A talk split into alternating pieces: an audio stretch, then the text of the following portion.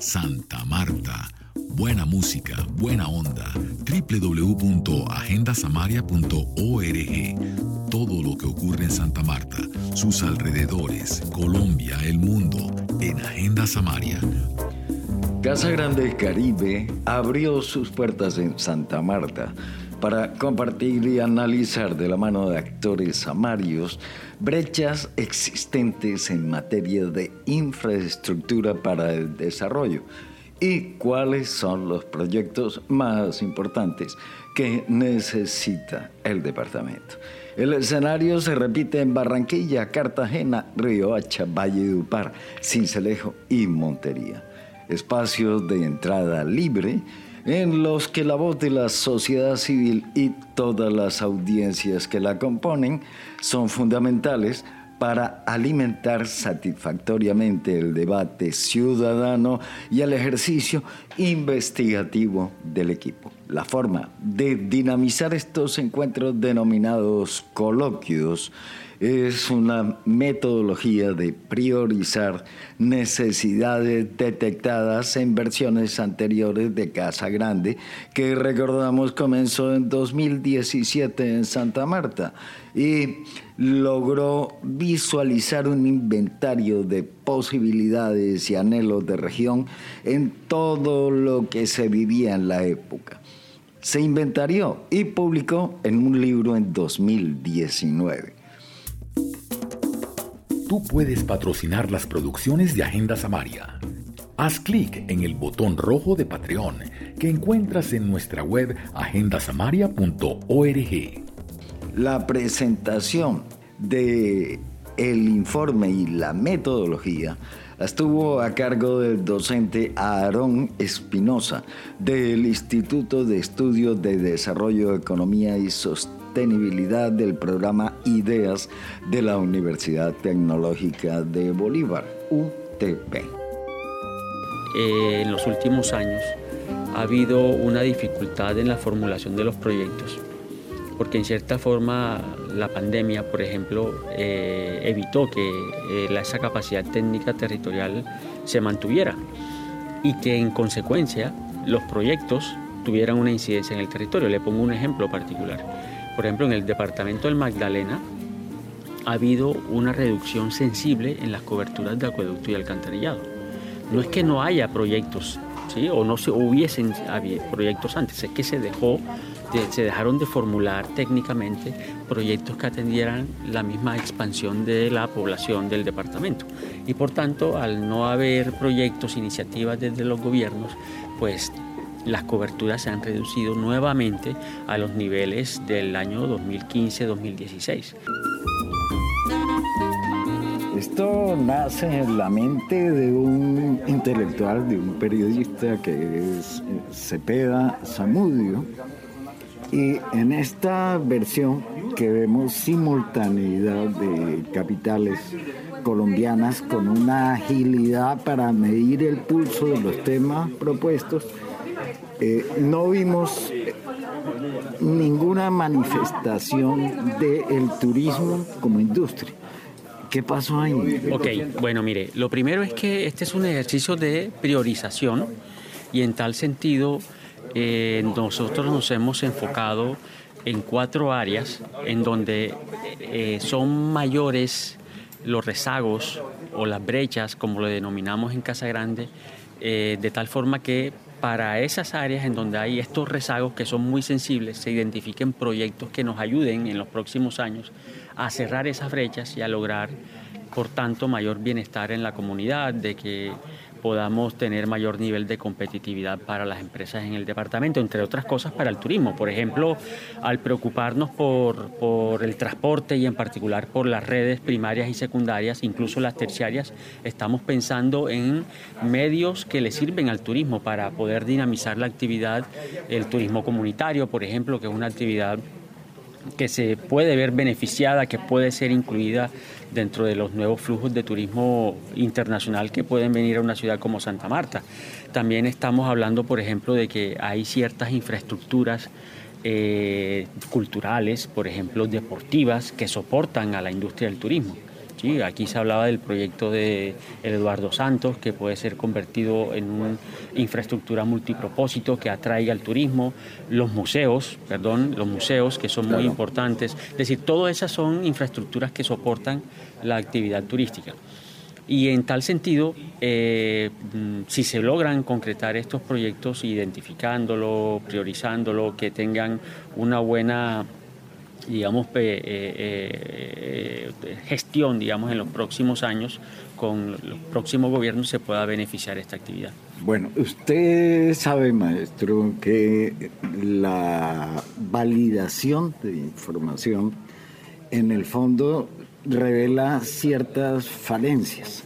Y pienso que la comparativa de todas las capitales donde realizan estos capítulos y en simultánea de Casa Grande Caribe nos va a mostrar la diferencia que hay entre la ilusión del discurso político y la línea real de llegar a esa meta. ¿Tienen ustedes manera de medir la eficacia?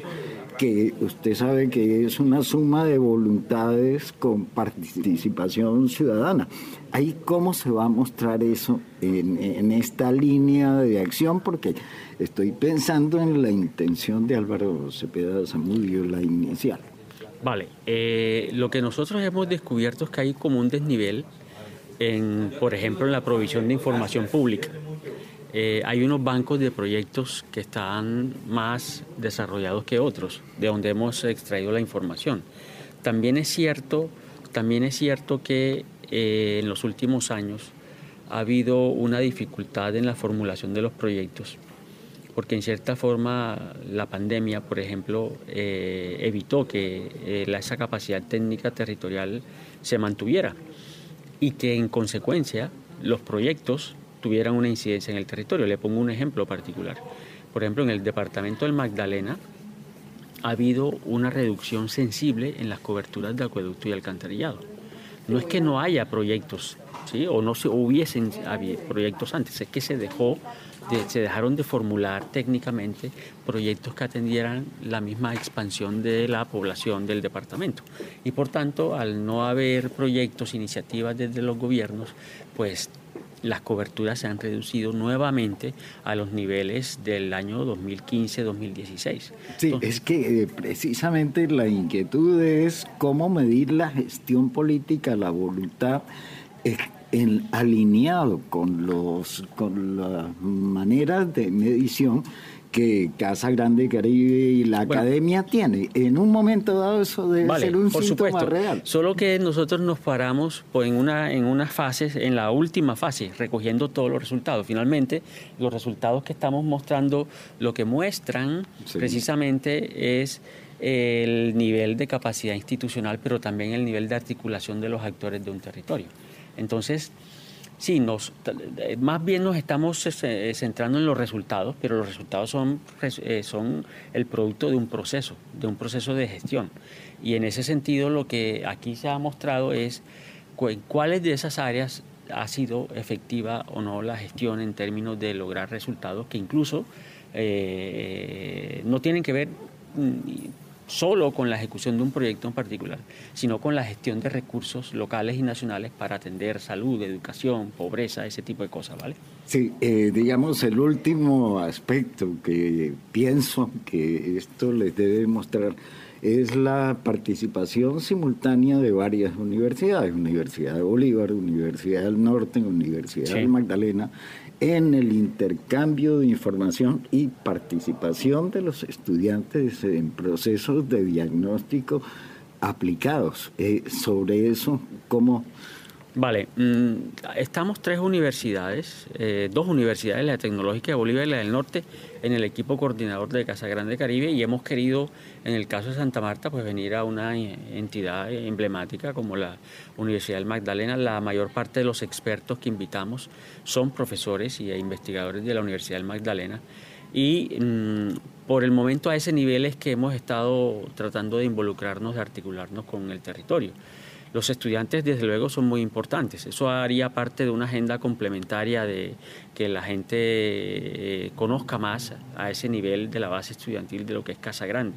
Seguramente como resultado de este ejercicio que ha sido de corto tiempo y mm, digamos a veces mm, pienso que muy rápido, eh, pueda involucrarse a esos otros estamentos. De todas maneras, eh, sí estaban invitados estudiantes al evento, pero bueno, han, hay inicio de actividades y, no pueden escapar a la clase. ¿Y la entrega de resultados van a ser antes de octubre? no, es el 4 de septiembre en un evento en Barranquilla y los participantes del coloquio de hoy tendrán los resultados de su priorización en sus correos electrónicos a más tardar el viernes. Muy amable. Bueno.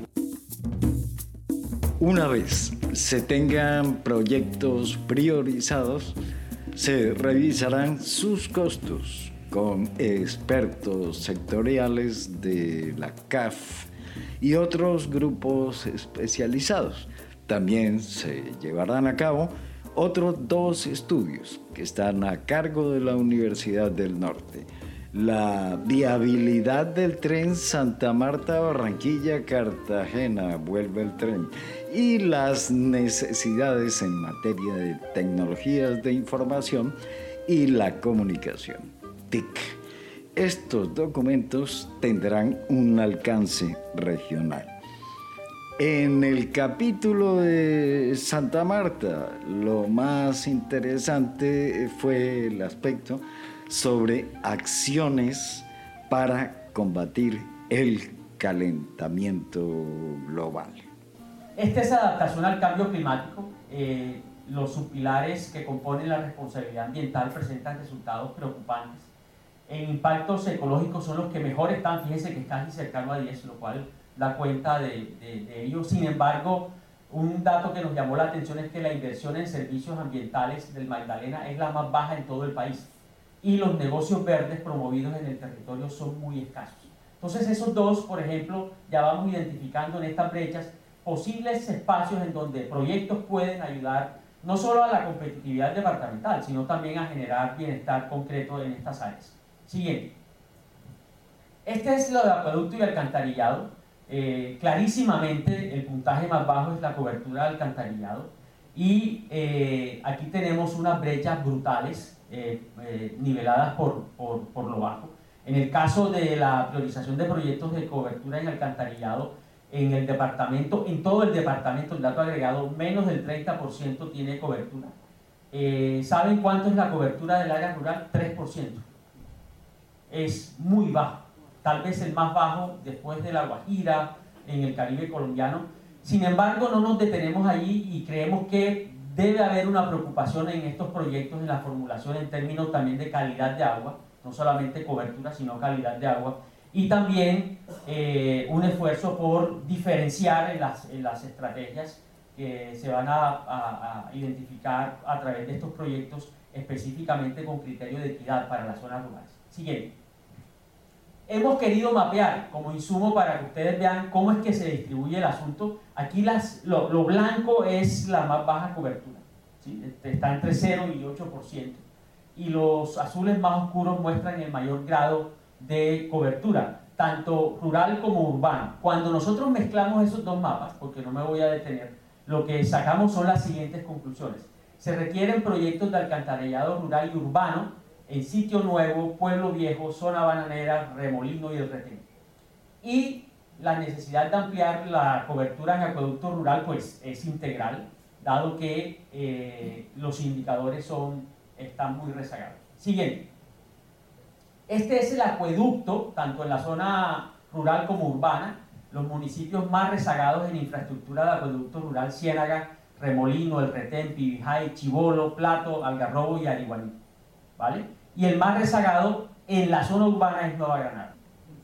Inversión en cultura, que es uno de los pilares que tenemos. Miren que en general estos puntajes son muy bajos, tanto de oferta como eh, de bienes públicos, inversión en deporte y en cultura. La pregunta que seguramente harán, y yo me adelanto a responderla, ¿por qué no tenemos uno de los esquinas de los fogones en deporte? Por falta de información en infraestructura. Lamentablemente en el plan de desarrollo no encontramos ni en las bases de información. El Ministerio de Deporte está recientemente creado y no tiene una base territorial robusta como para que uno pueda incluir especialmente el tema deportivo en esta medición. En general, el mayor rezago está en inversión en infraestructura cultural, luego la deportiva y por último la oferta de bienes culturales. Los proyectos, fundamentalmente, de acuerdo con el indicador, con el subpilar o indicador que construimos, está en la ampliación de la red departamental de museos y bibliotecas y de cobertura del servicio de Internet. En Internet, digamos, hay, como sucedía en los años 70 o 80 con las exportaciones colombianas, café y el resto. En el caso del Magdalena es Santa Marta y el resto de, de los municipios en donde hay unas brechas muy grandes de cobertura y de acceso en este servicio. ¿Por qué, por qué, por qué Internet? Eh, eh, por los bienes culturales y deportivos. Gran parte del consumo se está haciendo hoy en día a través de dispositivos electrónicos, ¿sí? que ocurren en la vida cultural privada de las personas. Aquí están estos mismos eh, indicadores mapeados. La mayor oferta de bienes culturales se presenta en Santa Marta, Ciénaga, Zona Bananera, Aracataca y Fundación. Hay amplias brechas de cobertura de Internet, ya lo dije y en realidad mm, las, eh, las inversiones eh, en la ampliación de la, para el acceso eh, de Internet deben darse fundamentalmente en la región sur y del RIC, donde están los mayores, las mayores brechas. Sobre la metodología empleada y la funcionalidad de esta, Aaron nos explica. ¿Qué hemos hecho? A ver, esta, metodología que yo les voy a presentar ahora parte de, mm, de una, en concreto, de una metodología de microplanificación que ha sido propuesta por la Universidad de Manchester, por la antropóloga urbana Caroline Moser y por otros economistas como Alfredo Stein, que hemos validado en el territorio. Tú puedes patrocinar las producciones de Agenda Samaria en el botón rojo de Patreon hay varias opciones de auspicio y una categoría especial para imprimir un póster con imágenes exclusivas de Agenda Samaria, entre otras opciones. Haz clic en el botón rojo de Patreon que encuentras en nuestra web agendasamaria.org. La priorización se realizará siguiendo la metodología de identificación y priorización que contempla dos etapas. La primera, a través de una estrategia de identificación de proyectos en los sectores establecidos, que, usando indicadores de competitividad departamental, determina las áreas con mayores brechas en cada sector.